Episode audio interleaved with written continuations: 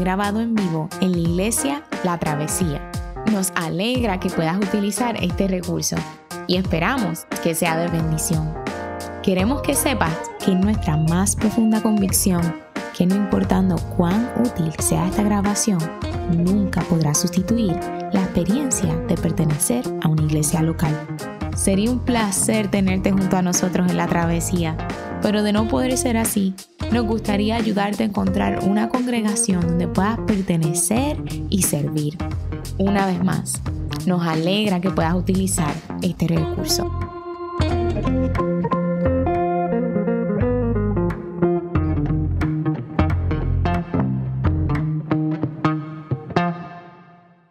Buenos días, familia de la travesía. Somos bastantes hoy, ¿verdad? Tenemos un domingo de Santa Cena, domingo especial eh, aquí en la iglesia. Mi nombre es Yamil Alejandro, para las personas que, que son visitas. Este, soy el pastor, este, por la gracia de Dios, de esta congregación.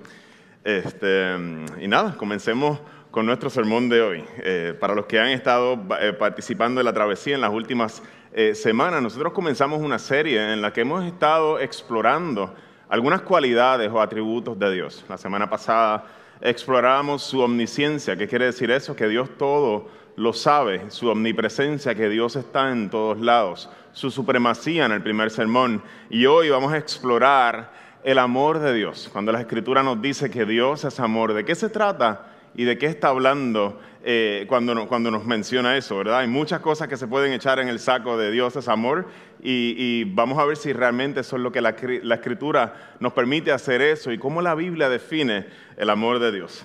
Yo no sé si ustedes, pero a mí eh, llevo, llevo enfiebrado con, con esta gente, ¿cómo que se llaman ellos? La gente de Minimalist.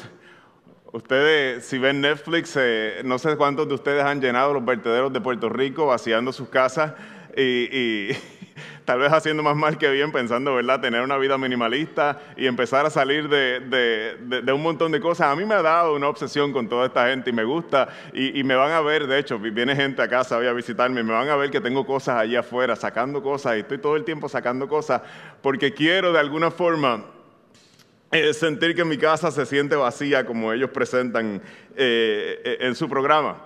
Eh, algo, algo bien interesante que, que, me ha llamado la atención de ellos es la frase que ellos utilizan, love people and use things, because the opposite never works. Ama a la gente y utiliza las cosas, porque lo opuesto nunca sale bien. Y en el texto de hoy, la exhortación con la que comienza este viejito chulo, a pastoral, el apóstol Juan, el apóstol del amor, le llama a muchos de ellos. Siempre llama a, la gente de la iglesia, les dice hijitos, hijitos amados. Todo su lenguaje es un lenguaje de mucho cariño y comienza dándoles una exhortación a ellos y les dice lo siguiente en sus primeras palabras. Queridos hermanos, amémonos unos a los otros cuando yo le digo a, mis hijas, queridas niñas de papá, recojan los juguetes de la sala, lo que queda implícito es que mis niñas están aprendiendo a recoger. ¿Por qué razón Juan nos dice, queridos hermanos, amémonos unos a otros? Es que nosotros nos encontramos en la travesía de aprender a amar como Dios ama. Todavía no lo hacemos perfectamente. Tú y yo estamos en el proceso de aprender a amar como Dios ama, aprender a parecernos a nuestro Padre. A ti y a mí pareciera que no nos sale natural el asunto de amar. Siempre que encontramos una exhortación como esta en la Biblia, es importante preguntarnos por qué nos está exhortando a hacer esto y posiblemente la gran mayoría de las veces es porque no sabemos todavía hacerlo bien usando el lenguaje de, los muchachos de Minimalist, pudiéramos decir que tal vez tú y yo amamos las cosas y usamos la gente a veces. Tal vez tú y yo amamos el éxito y usamos a la gente. ¿Te has encontrado tú en, ese, en, ese, en esa disyuntiva? Tal vez tú y yo amamos la comodidad y utilizamos, si es necesario, a veces a la gente para alcanzar esa comodidad que nos gusta o tú y yo amamos el estatus y estamos dispuestos aún para adquirir ese estatus a ir por encima de la gente. Creo que si eres honesto esta mañana, tú y yo podemos vernos identificados en esas expresiones que acabo de hacer. ¿Cómo entonces aprendemos a amar? Si nuestros corazones les da con irse para allá y tenemos que irnos para el otro lado, ¿cómo nos enseña el apóstol Pablo a amar? ¿Cómo la Biblia nos enseña a amar a la gente por encima de nuestras propias agendas? De amar a la gente por encima de nuestra comodidad, de amar a la gente por encima de nuestras carreras. Qué difícil cuando alguien se mete en el medio de nuestra carrera. Cuando alguien se mete en el medio de nuestro profit, de nuestro negocio, ¿cómo es posible amar a la gente por encima de las ganancias? ¿Cómo es posible hacer eso? Eso es precisamente lo que el apóstol Pablo quiere enseñarnos en esta mañana. ¿Cómo aprendemos a amar? Si nuestro Padre ama, si Dios es amor, ¿cómo aprendemos a amar como Dios ama? Y quisiera compartir tres puntos en esta mañana con ustedes, traerlos a su consideración. Para aprender a amar, necesitamos primero conocer la procedencia del amor, de dónde se origina el amor. La procedencia del amor. Número dos, necesitamos conocer cuáles son las cualidades del verdadero amor. No todos los amores cualifican cuando la Biblia dice Dios es amor. Se está refiriendo a algo bien específico. Y número tres, cuál es la revelación que se da por medio del amor. Eso es un poquito más misterioso, pero lo vamos a desenvolver y desempacar al final. Permítame comenzar con una ilustración. Este, últimamente ustedes se habrán aburrido de escucharme eh, de la obsesión que yo tengo con la madera. Si van a mi casa, van a darse cuenta que estoy construyendo. De hecho, este sábado, mientras preparaba el sermón, dije, de momento sentí esta presión, se me acabaron los tornillos de dos pulgadas. No eh, usted se ríe, pero es real, lo sentí. Y yo dije, no puedo yo estar sin tornillos. No, de dos y media, de dos y media, de tres y de una y un cuarto. Yo dije, no puedo yo estar sin esos tornillos porque yo sé para qué uso cada uno de ellos cuando voy a taladrar los cuartones. Y sentí la presión y fui a la ferretería Don Chilo un momento, compré mis tornillos, una libra de cada uno, los puse donde van y entonces pude continuar el sermón.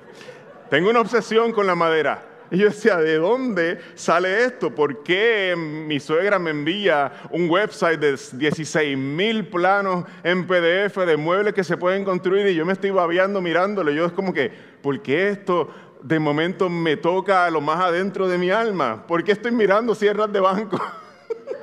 y no puedo dejar de pensar en Home Depot. ¿Por qué? y de momento me encuentro yo, yo llevo, yo tengo 40 años porque esto me da ahora, esto no me había dado antes. y, el otro día me pasó algo extraño, es cuando yo me encuentro sintiendo este inmenso deleite, en ese momento dije, no, Yamil, ya, basta, esto no está bien, tú, tú no puedes seguir así, hay algo de idolatría en todo esto. esta fascinación de hacer madera, de trabajar con la madera, de dónde viene todo esto. Y eso fue uno de los momentos mágicos para mí, este, donde vinieron a mi mente una inmensidad de recuerdos de todas las cosas que mi papá construía de madera. Mi papá, eh, fue una cosa extraña porque decía, ¿por qué tengo toda esta fascinación? Y de momento me acuerdo de que mi papá cogía y hacía carros con cuartones y nos tirábamos por la cuesta y nos dábamos unas batallas, hacía unos carros con gomas de, de, máquinas de cortar grama vieja y allá nos tirábamos. Mi papá tenía toda la casa, toda, toda llena de artefactos de madera que él había construido y yo dije, Dios mío, Dios mío, todos estos años yo no me había dado cuenta algo que mi papá, que yo nunca le hice mucho caso en la niñez, nunca, él siempre trató de que me gustara, yo nunca le hice caso y ahora no puedo dejar de pensar en eso. No proviene de mí, de la misma forma, yo crecí en la casa de un carpintero, de un hombre que era ebanista, que construyó su casa completa con sus propias manos. Ese era mi papá. Después me empecé a preguntar por qué me fascina Rubén Blades, por qué yo me levanto todos los días, no todos los días, pero esta mañana y toda esta semana me he levantado cantando. Ella era una chica plástica, de esas que veo por ahí, de esas que cuando se agitan, sudan Chanel Number 3, que quien sueña casarse con un doctor. Yo no compré los discos de Rubén Blades nunca en mi vida, nunca, nunca. Y me fascinan. No hay un cantante que me guste más que Rubén Blades y jamás compré un disco de él. Todo lo recibí de mi padre. Todo el humor charro mío viene de mi padre también. mi mamá me decía, tu papá, antes de que tú nacieras, era cantante de bandas de rock y yo, wow, para, para colmo, también le gustaba cantar, igual que, que lo que me gusta a mí. ¿Por qué les digo todo esto? Porque hay tantas cosas de mí hoy en día que a pesar de que son mías, de que forman parte de mi personalidad, están muy dentro de mí, no las, no, no salieron de mí. Son herencia de alguien más que invirtió y que yo viví dentro de la cultura que esa persona había creado y no tengo más remedio que actuar como esa persona. Familia, en el texto de hoy el apóstol Juan le dice a los cristianos, hermanos, amémonos unos a otros. En los primeros versos. Verso 7. Amémonos los unos a otros porque el amor viene de Dios y todo el que ama ha nacido de Él y lo conoce. El que no ama no conoce a Dios porque Dios es amor. El amor, lo primero que el apóstol nos dice es que no sale de ustedes.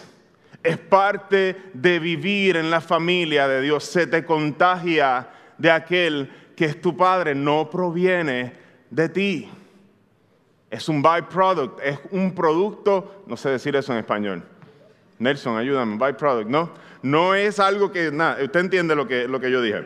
Este, esa cualidad principal que distingue a los que son de la familia de Dios no proviene de nosotros.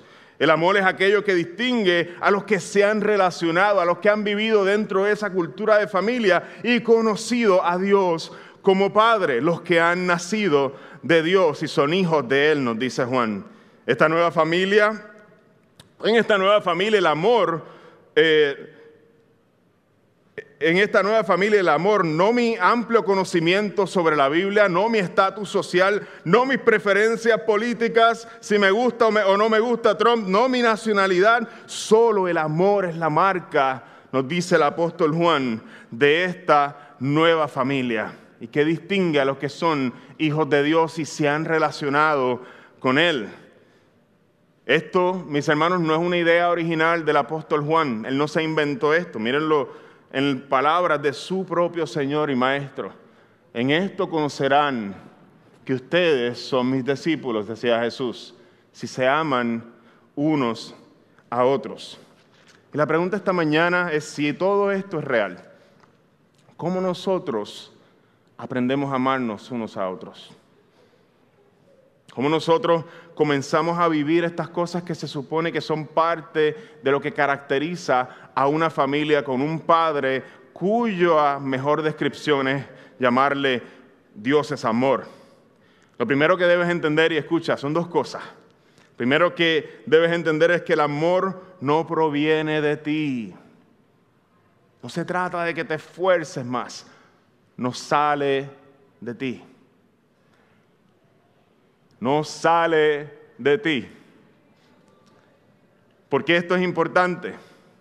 Porque lo primero es que si nunca te has relacionado con Dios como un padre, el Dios que dice de sí mismo que es el amor, si Él nunca ha sido tu padre, este amor de Dios no va a fluir a través de tu vida. Y ese es el primer paso, lo primero que debes entender. Nunca vas a poder amar como Dios ama si tú no has nacido de Dios. Si ese eres tú esta mañana, por favor, no te vayas de este lugar sin hablar con uno de nosotros. Dice, yo quiero conocer a Dios. Yo estoy amargado, la verdad es que estoy bien amargado. Yo a veces también, pero podemos hablar y darnos terapia. Lo primero es que tienes que conocer a Dios como un padre y haber recibido su amor.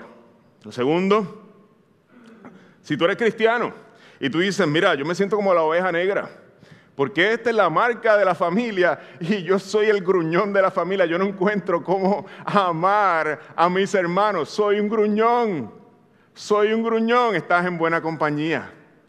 Estás en buena compañía. Podemos ir y darnos terapia también. ¿Por qué esto es una buena noticia. Es extraño que esto sea una buena noticia, que tú te encuentres a ti mismo sin saber cómo amar, pero es una buena noticia saber que tú, como decía el apóstol, el pastor Ronnie, que tú estás bien, chavao. Es una buena noticia saber que estás bien chavado, como decía nuestro pastor plantador Ronnie García, porque el amor no proviene de ti. ¿Qué esperanza nos queda? Acercarnos a Dios acercarnos a Dios y decirle, Señor, aquí está. Aquí está, tú eres especialista en trabajar con gente que no se llevaba bien. Mira, hasta Judas te metiste en tu grupo. A Pedro que, que, que era un buscón. A Pedro que, que, prendía de medio maniguetazo. A todos esos discípulos imperfectos los metiste en tu grupo y los transformaste. Aquí estoy. Yo no sé cómo hacerlo. No sé cómo hacerlo. Es una buena noticia saber que el amor no proviene de ti. También es una buena noticia, nos dice la Escritura que Dios ha derramado su amor en nuestros corazones. ¿Sabes qué? Si esta semana se te hace difícil amar, te recuerdo las palabras de un gran autor, C.S. Lewis. Él decía, se aprende a amar amando, no pensándolo mucho. Tú dices, el amor de Dios ha sido derramado en mi corazón por ahí voy, por ahí voy, y no sabes qué vas a hacer. Tú dices, no proviene de ti. Y por eso puedes literalmente tirarte y tú decir, yo sé que Dios me va a cargar. Cuando yo en mis intentos de amar, yo sé que Dios me va a cargar porque yo no sé cómo hacer eso. Si tú te encuentras siendo una oveja negra de la familia, bienvenido al club. Se aprende a amar tirándonos en la marcha. No hay que sentirlo, hay que zumbarse. Y eso es lo que el apóstol Juan nos quiere decir, hermanos, amémonos unos a otros, porque el amor proviene de Dios y todo el que ama ha nacido de Dios. Pero para amar, familia, no solamente es preciso conocer la procedencia del amor, sino también cuáles son las cualidades de ese amor. Yo no sé si a ustedes le ha pasado, que hay gente que en Navidad sienten que los conocen de manera tan profunda que se atreven a regalarles ropa. y usted la recibe. y en enero el Salvation Army está lleno. está lleno de ropa, es ropa nueva y de de buena calidad, porque le compran ropa buena. El problema es que es ropa que a uno no le gusta a veces. Y yo por lo menos tengo la bendición, de hecho, esta me la regaló mi, suegra. Y me compran ropa que a mí me gusta, ellas la pegan, pero no es el caso general. No es el caso general. De hecho, me compran ropa más linda de la que yo compro para mí. Mejores marcas, yo voy para las marcas baratitas. Eh, y eso es algo bien, eh, eh, la gente que te regala ropa está segura de que te conoce, está segura de que conoce tus gustos y se ha hecho una idea de ti y nunca va a parar de regalarte ropa en Navidad a menos que tú pases el momento incómodo en que le digas, no me gusta la ropa que escoges para mí. ¿Cuántos se atreven a hacerlo? No levante la mano. y no lo hacemos obviamente por miedo a ofenderlos, porque es un asunto de verdad, recibimos el amor de esas personas. Así que cada vez que llega enero, el Salvation Army, como dije ahorita, se llena de ropa nueva. El mejor momento para visitar el Salvation Army si estás buscando ropa sin usar. Nuestro mundo de igual manera cree, nuestro mundo está seguro. Está seguro de que entiende lo que significa Dios es amor. Está seguro de que entiende a la persona de Dios. Están bien seguros, como esta gente que te regala ropa, de que conocen los gustos de Dios, de que conocen su corazón, de que conocen cómo Él ama. Y nos hemos atrevido a definir a Dios y empezar a decir, Dios es amor, por lo tanto, esta actitud o estas conductas o esto también es amor y eso proviene de Él. ¿Qué problema? Porque nunca le hemos preguntado a Él a qué se refiere cuando nos dice la Escritura que Dios es amor. Nuestro mundo cree en un Dios que es inclusivo y no exclusivo. Nuestro mundo cree en un Dios que ama y que no juzga. Nuestro mundo cree en un Dios que desea que un día todas las religiones se junten a cantar Kumbaya y describan y, y, descubran que todas están adorando al mismo Dios sin saberlo. Un abuelito chulo en las nubes es el Dios de nuestro mundo. Porque Él es amor, es nuestro amigo celestial. Y está ahí, mi copiloto es Jesús. Está conmigo a donde quiera que voy. Y es una visión muy errada de la escritura, porque cuando Dios define el amor va a ser bien específico a qué Él se refiere con ese amor. Y si tú y yo creemos que podemos definir ese amor por Él, estamos como la gente que está regalando ropa, va a ir a la basura en todas nuestras ideas, porque ninguna sirve. Si Dios es una persona, Él tiene que revelarse a sí mismo y yo no puedo imponer mis ideas sobre Él, porque si no, Él es una fuerza impersonal. Pero la Biblia me enseña que Él es una persona. Y es bien importante que tú y yo escuchemos cómo Él revela, se revela a sí mismo y cómo Él define el amor en sus propios términos. En nuestra cultura se ha expresado, se ha utilizado la expresión Dios es amor para validar una cantidad de reclamos, pero muy pocos hemos estado dispuestos a escuchar lo que Dios tiene que decir acerca del amor. Si Dios es amor, como decía, todas las religiones deben conducir a Él. Si Dios es amor, decía Ricardo Arjona, Jesús, hermanos míos, es verbo, no sustantivo. Lo único que hay que hacer, mi gente, es actuar bien, hacer buenas obras, porque eso es lo que quiere Jesús de ti, no quiere más nada, que tú hagas buenas obras y Él se vuelve en tu amigo y tu hermano. Esa es la religión de Arjona. En su canción Jesús, hermanos míos, es verbo, terrible teólogo, buen cantante. Este, las mejores intenciones tiene, ¿verdad? No, no queremos quitarle sus mejores intenciones. Sé que a ustedes todos les gusta la música, bueno, algunos. El problema con estas expresiones es que ninguna muestra lo que la Biblia dice acerca del amor de Dios. Nuestra cultura le ha quitado al amor de Dios todo aquello que le causa incomodidad. Lo ha sanitizado, lo ha despojado de todo aquello que siente como una amenaza y lo ha sentimentalizado. Si yo siento algo muy adentro, entonces eso legitimiza lo que yo estoy sintiendo. No hay verdades objetivas, todas las verdades son subjetivas y el más alto tribunal que define lo que es verdad es lo que yo siento. Si yo me siento de una forma, entonces eso es realidad. Y la Biblia tiene grandes problemas con eso, porque quien define la realidad es Dios mismo y no nuestros sentimientos. Hemos sentimentalizado el amor y nos hemos alejado de la verdad. A tal punto que si algo me conmueve, si algo me hace llorar, si algo se ve hermoso, entonces eso debe ser algo que conmueve también el corazón de Dios. Entonces eso debe ser algo que Dios aprueba. ¿A qué se refiere la Biblia cuando habla del amor de Dios? Y quisiera tomar algunos ejemplos que la Escritura, el amor de Dios no es tan fácil de, definirlo en un sermón. Podemos tomar algunas partes de la Escritura y mirar en distintas formas en que Dios ama. En muchas maneras en que Dios ha amado la humanidad en el principio, Génesis. Y Dios vio todo lo que había hecho. Esta es la conclusión del capítulo 1. Y todo ello era bueno en gran manera. Cayó la tarde y llegó la mañana. Ese fue el día sexto, el principio de la historia.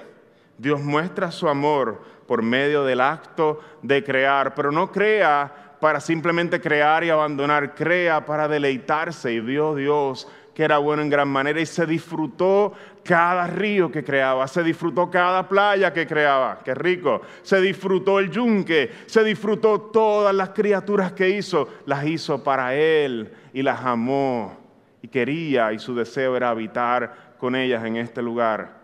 Hay una expresión hermosa del amor de nuestro Padre en Génesis. Su propósito de crear era tener una creación con la cual Él habitar, con la cual compartir su amor. Así que el origen de esta historia que da procedencia a nuestro mundo es una historia de amor. El amor de Dios no solamente se muestra en su creación, sino también en su providencia. Esa es una palabra antigua que usan los teólogos para hablar de la provisión de Dios, como Dios no se alejó de su mundo, sino sostiene todas las cosas. En las palabras de Jesús, dice de lo siguiente, pero yo les digo, amen a sus enemigos, bendigan a los que los maldicen, hagan bien a los que los odian y oren por quienes los persiguen. para que sean ustedes hijos de, hijos de su Padre, de Dios, que está en los cielos. Miren lo que hace Dios. Él hace salir su sol sobre malos y buenos y hace llover sobre justos e injustos. Es una expresión del amor de Dios. Aunque una persona sea deshonesta, como quiera la lluvia sigue cayendo y haciendo crecer sus cosechas porque Dios todavía ama a pesar de que nosotros nos hemos vuelto muchos de nosotros sus enemigos. Todavía Él sigue sustentándonos cada día. Todavía hay platos de comida en tu mesa, aun cuando tú y yo blasfemamos en contra de Él. Todavía el sol sale cada mañana, aunque nosotros somos infieles. Y eso es una expresión del amor de Dios, del amor de Dios que los teólogos llaman gracia común. También hay algo de su providencia en ese. Dios nos ama por medio de su ley. El salmista decía, yo me deleito, la ley del Señor es perfecta. Infunde un nuevo aliento, sus mandamientos. Son dignos de confianza, dan sabiduría al sencillo, los preceptos del Señor son rectos, traen alegría al corazón, el mandamiento del Señor es claro y da luz a los ojos. Dios nos da dirección por medio de su ley, nos dice cómo se vive y nos da sabiduría para enseñarnos cómo funciona este mundo, el libro de Proverbios, cómo funciona este mundo de aquellos que nosotros vivimos bajo el sol y cómo vivir sabiamente en este mundo que es el mundo que Él creó para sí. El Señor expresa su amor, no dejándonos a lo loco y al garete nos da su ley y sus mandamientos. Pero hay una manifestación mayor del amor de Dios. Aunque todas estas son hermosas y todas estas son reales y hay muchas más que vamos a encontrar en la Biblia, hay una manifestación que es más grande que todas estas y es la que el apóstol Juan le comparte a sus eh, hijitos en la fe. Le dice, así Dios, así manifestó Dios su amor entre nosotros, en que envió a su Hijo unigénito al mundo para que vivamos por medio de Él. En esto consiste el amor, no en que nosotros hayamos amado a Dios, sino en que Él nos amó y envió a su Hijo para que fuera ofrecido como sacrificio por el perdón de nuestros pecados. Dice el apóstol Juan, hay una forma en que Dios ha plasmado su amor en la historia para que sea inolvidable para cada uno de nosotros, los que hemos tal vez olvidado las demás formas en las que Él nos ha amado. Si alguno de nosotros que desea conocer la expresión más perfecta y hermosa del corazón de Dios el Padre, solo tiene que mirar la cruz, dar un paseo por la, la cruz. El apóstol Juan utiliza un referente que para nosotros es muy cercano. ¿Cómo se ama a un hijo?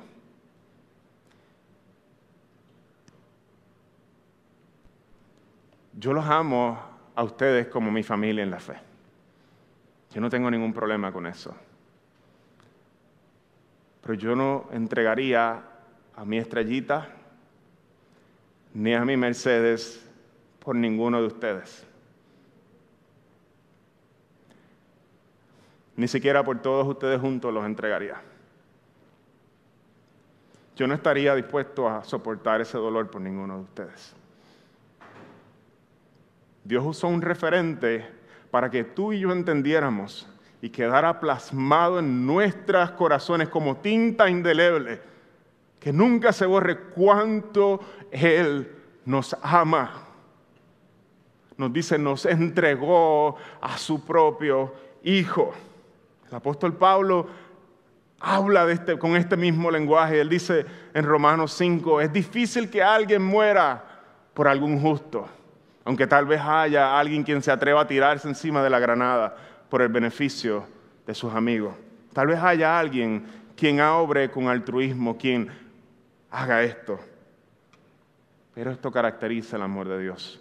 Pero Dios muestra su amor, lo hace palpable en la historia de los seres humanos. Cuando éramos aún pecadores, Cristo murió por nosotros.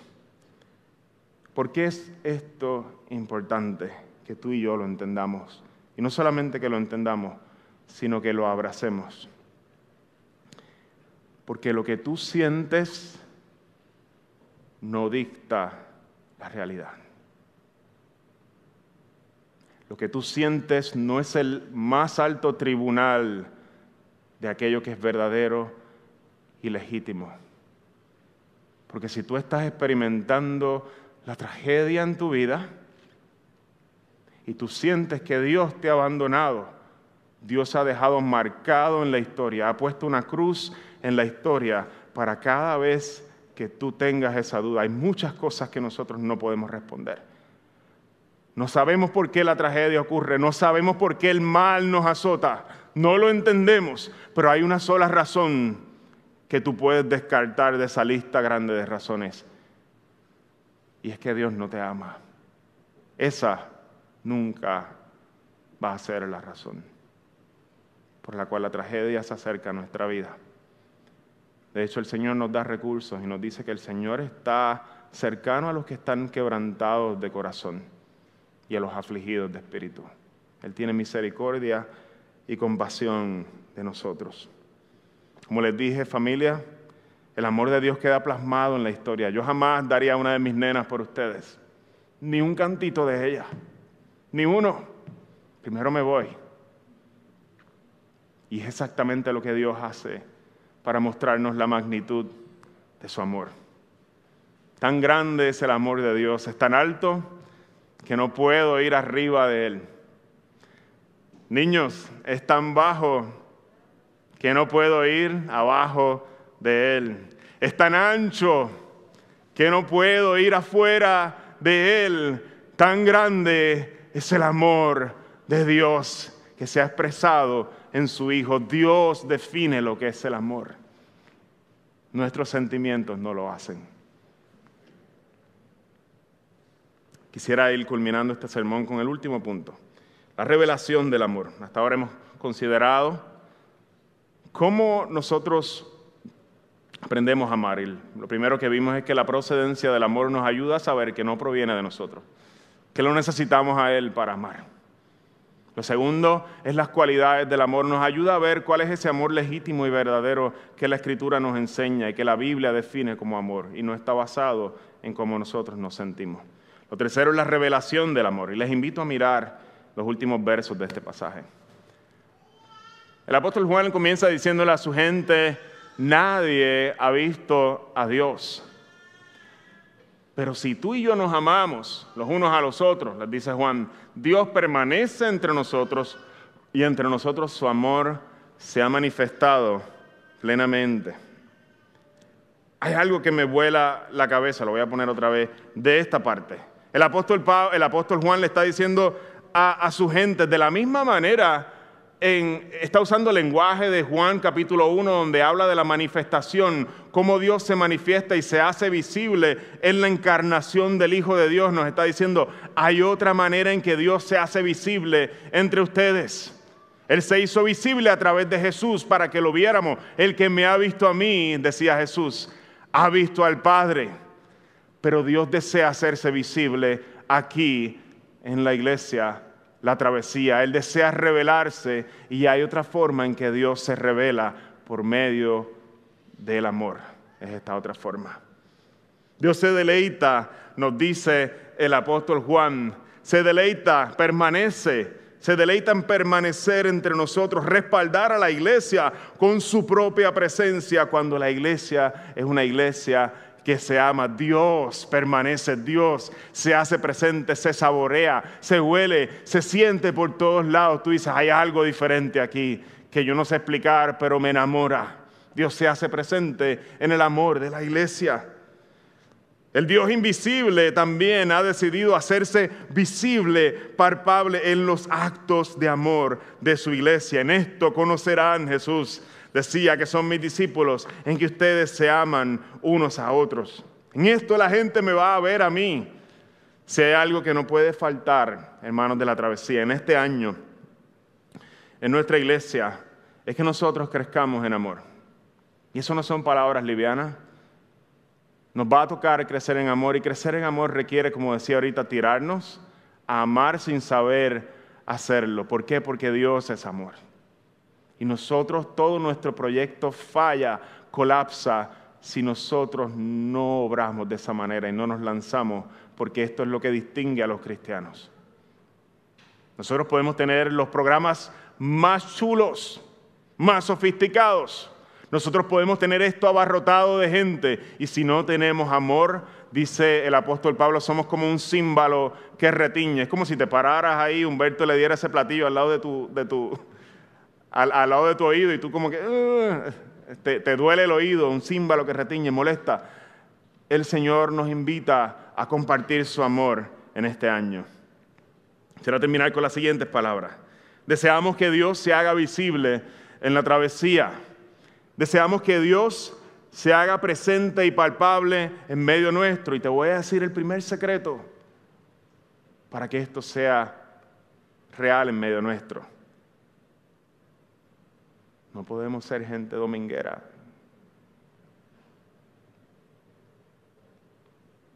Desconectadas unos de otros.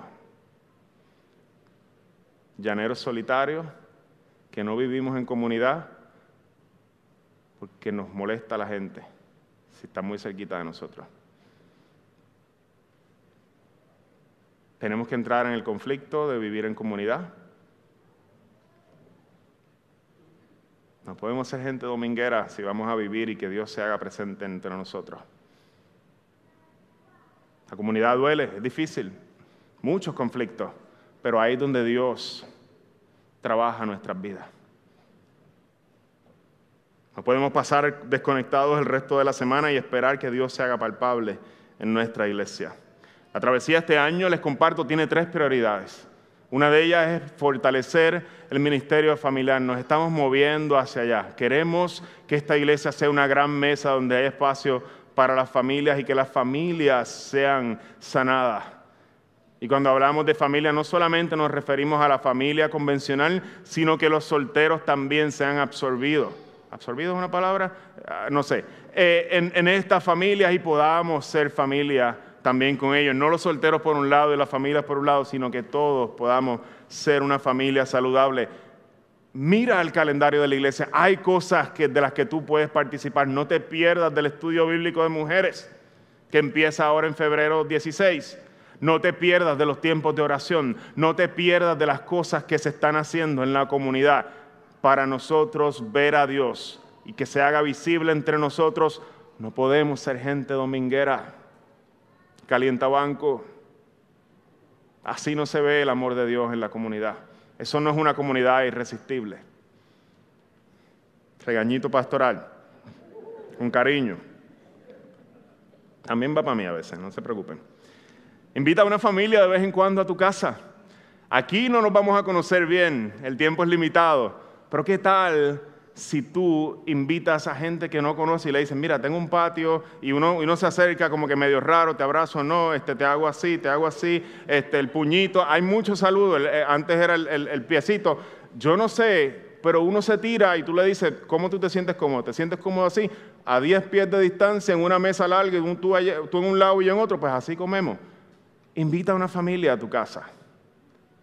No podemos seguir viviendo de manera desconectada como iglesia. El amor no se va a ver entre nosotros a menos que nosotros empecemos a vivir en comunidad, porque ahí es donde la gente realmente se conoce. El domingo es fácil, uno pone una cara linda y le dice Dios te bendiga a la gente y ¡fua! pasamos con ficha y nadie se entera de todas las, las luchas y peleas que uno tiene adentro. Vamos a acercarnos unos a otros. Vamos a acercarnos, vamos a dejar que otros entren en mi revolú un poquito y que me conozcan realmente como soy no como el pastor impecable allá, como se ve uno en el, púlpito. Bueno, impecable no, pero usted entiende. Este, la travesía sería un fracaso, familia, si solamente nosotros nos conectamos los domingos. Una iglesia que vive en la comunidad es un testimonio visible del obrar del Dios invisible. Dios se hace palpable entre nosotros cuando nos amamos unos a otros. Permítame dar gracias por la palabra del Señor esta mañana. Señor, gracias porque tú interrumpes nuestros patrones. Nosotros nos importa más nuestra agenda y usamos a la gente, nos importan más nuestras cosas y usamos a la gente. Nos importan más nuestros negocios, nuestro dinero y usamos a la gente. Ten misericordia de nosotros, Señor. Te pido que, esta iglesia, Señor, a medida que aprendemos a amar, donde nos vemos todos eh, incapaces, que podamos tener fe y saber que tu espíritu y tu amor ha sido derramado en nuestros corazones. Aprendamos a actuar con valentía, decir en fe, voy a empezar a amar a mis hermanos, aunque yo no sé cómo hacerlo. Te pido que esta sea una iglesia safe, Señor, segura para aquellos que se acercan quebrantados, que puedan encontrar una iglesia que se ama, una iglesia en la que hay misericordia, en la que hay gracia, en la que hay amor, en la que podamos procesar las tinieblas, el dolor que estamos sufriendo. No queremos ser una gente de mentiras, Señor. Ayúdanos, líbranos de eso, en el nombre de Cristo Jesús. Amén.